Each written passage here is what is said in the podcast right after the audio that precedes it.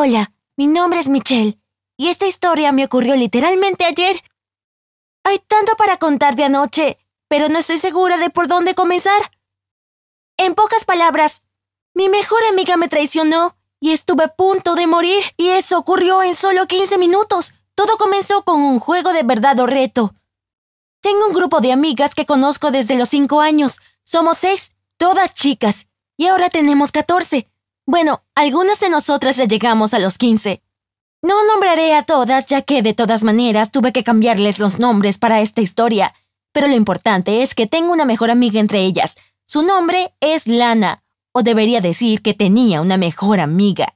En fin, Lana y yo vivimos muy cerca, así que siempre nos veíamos con más frecuencia que con las otras, y crecimos muy unidas, así que sabe mucho sobre mí y yo sé mucho de ella.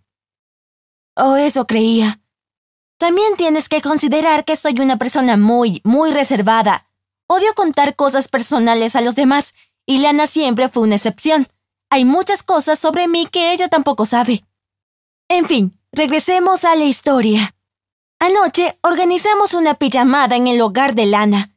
Sus padres están de vacaciones y no tienen problemas en dejarle la casa. Nunca causó problemas en los viajes anteriores, pero no me imagino la expresión en sus rostros cuando regresen y oigan lo que ocurrió. Éramos cinco en la pijamada de lana. Una de nuestras amigas, llamémosla Judy, se había enfermado. No era la primera vez que pasábamos la noche ahí, y yo solía visitar a Lana con frecuencia, ya que vivíamos a solo dos casas.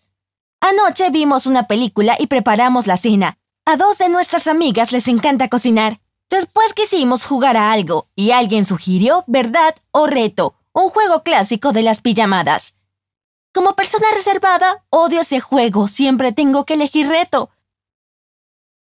La idea de decir la verdad, incluso a un grupo de amigas, me resulta aterradora. Al principio no hubo problemas. Fueron preguntas inofensivas y retos fáciles, como cantar una canción estúpida o llamar a Judy para convencerla de que Ed Sheeran estaba con nosotras por un proyecto de interacción con sus fanáticos. Sé que es una tontería, pero logré sonar muy seria, y Judy estuvo a punto de creérselo. Las chicas lo arruinaron cuando se rieron, no lograron contenerse. Antes de llegar a lo principal, una cosa más.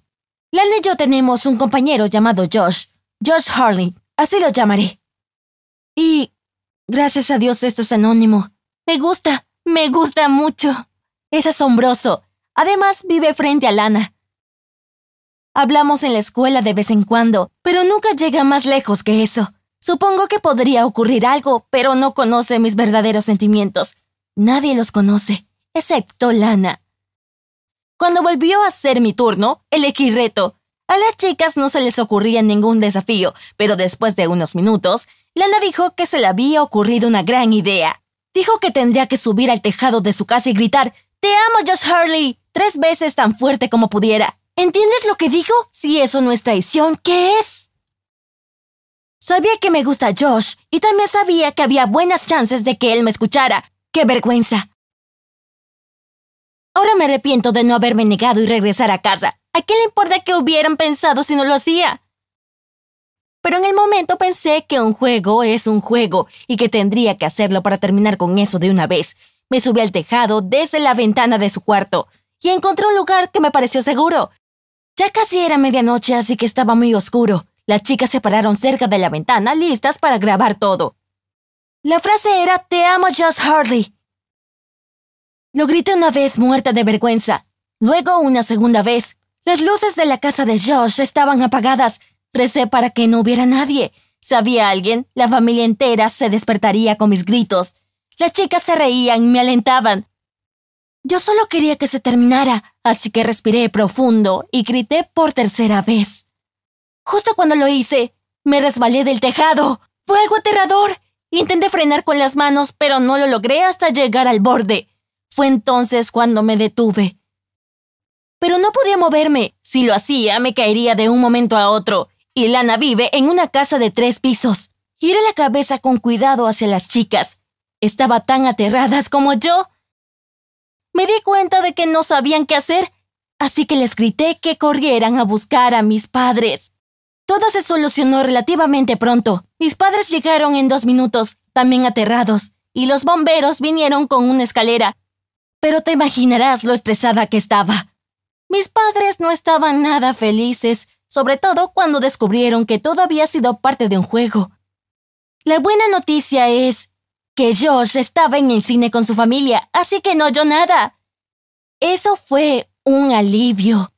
Intenté hablar con Lana sobre lo ocurrido, pero ella se comporta como si las cosas estuvieran bien, como si ella no hubiera hecho nada grave.